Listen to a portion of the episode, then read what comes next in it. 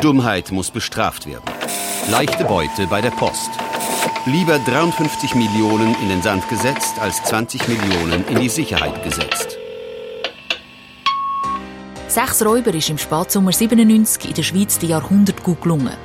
Ganz easy sind sie in Zürich in der Frau Münsterpost quasi reinspaziert und haben über 50 Millionen Franken gestohlen. So einfach, dass es ein Kinderspiel war. Aber ohne einen Insider in der Post hätte der Raub nie gelingen Diese Tatsache hat die Post nicht nur finanziell getroffen, es hat sie bis ins Innerste erschüttert. Die Stimmung war natürlich himmeltraurig, hat jeder den anderen vermutet. Oder? Er denkt, er ist es der, ist es der Sepp oder der Sepp. Oder? Währenddem sind die Räuber in den Medien und in der Bevölkerung nach dem Überfall fast wie Helden gefeiert worden. Wahnsinnig. Ist niemand verletzt worden, finde ich es noch lässig. Ja, das ist katastrophal verrückt. Die Millionen sind einfach weg. He? Nicht Das ist richtig.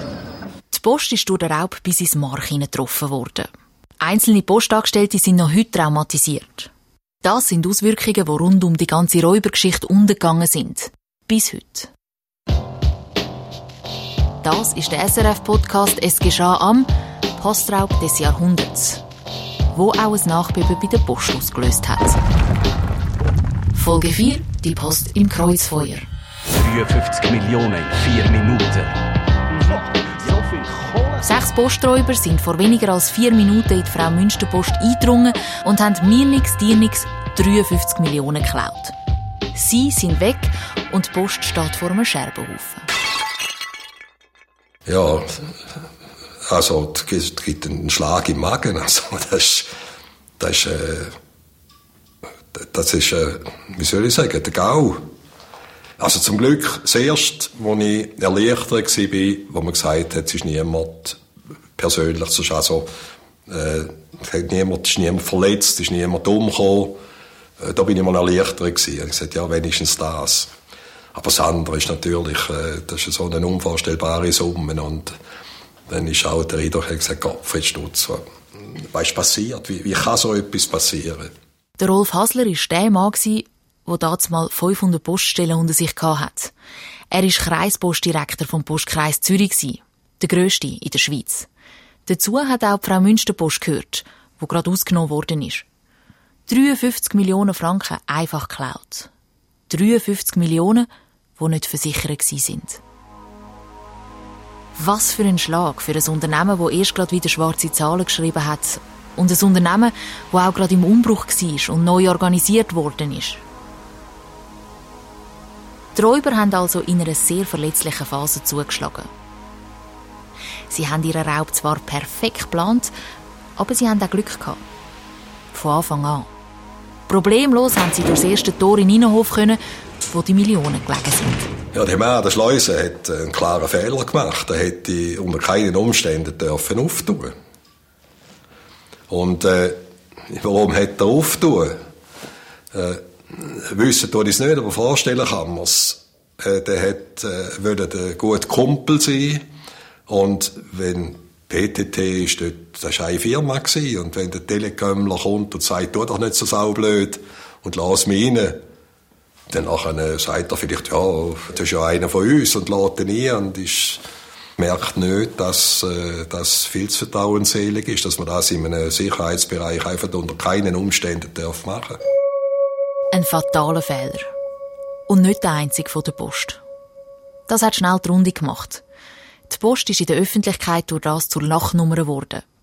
In Schlagzeilen oder auch zum Beispiel ein Blick-Leserbriefschreiber. Er hat sich sogar richtig viel Mühe gegeben und spontan etwas dichtet.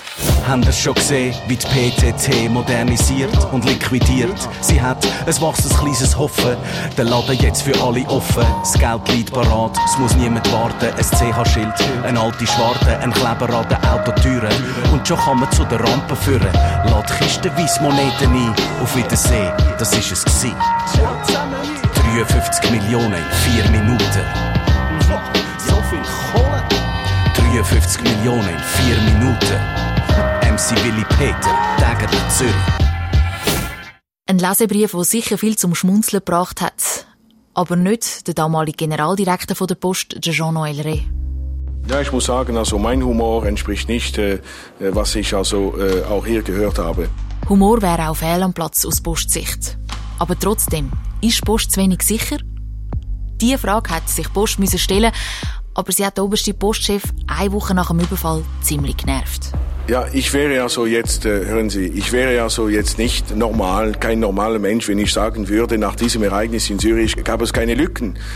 Also, äh, wir leben in einer Welt, wo, wo, wo wir mit Risiken konfrontiert. Soll ich also die Post in Bunker umorganisieren? Das will ich nicht. Ich will, ich will, dass die Leute die Möglichkeit haben, in der Zukunft auch ihre Einzahlungen an die Schalter zu machen. Und ich werde also die, das Sicherheitskonzept entsprechend anpassen.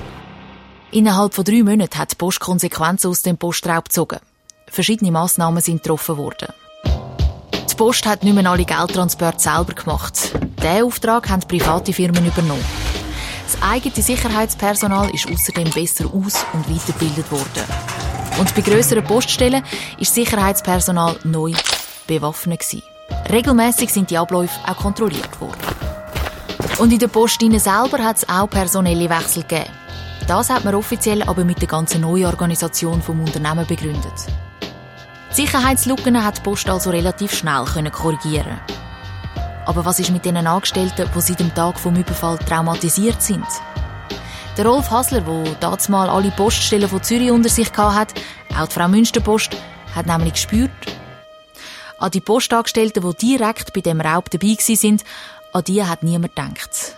Der Mitarbeiter bei der Post hat das Veta, sagt Rolf Hasler. Darauf äh, hat man schon feststellen, dass ein Teil der Bevölkerung noch Freude hat, dass etwas der Post passiert ist, äh, weil es ja auch keine Personenschäden gegeben hat. Und weil man gesagt hat, wie kann man so blöd sein und denen 53 Millionen schenken. Äh, so auf dem Serviertablett und die können einfach kommen und gehen. Das sind so kleine Robin Hood. Äh, in Tat und Wahrheit ist natürlich da äh, schon nicht so. Das sind äh, wirklich Gangster gewesen. Gangster. Bewaffnet mit Spielzeugpistolen und einer ungeladenen Kalaschnikow. Nachher hat er geheißen, das sind Spielzeug oder Spielzeugwaffen. Das hat natürlich dann uns quasi am meisten aufgeregt, oder? Spielzeugwaffen, oder? Wir haben es als echt angeschaut. Und wenn man eine Waffe am Kopf hat, echt oder nicht echt, dann kann das einfahren. Der Hans-Heiri Schoch, der an dem Tag gerade die Expresspost parat gemacht hat, hat sich während dem Raub in einem Raum versteckt.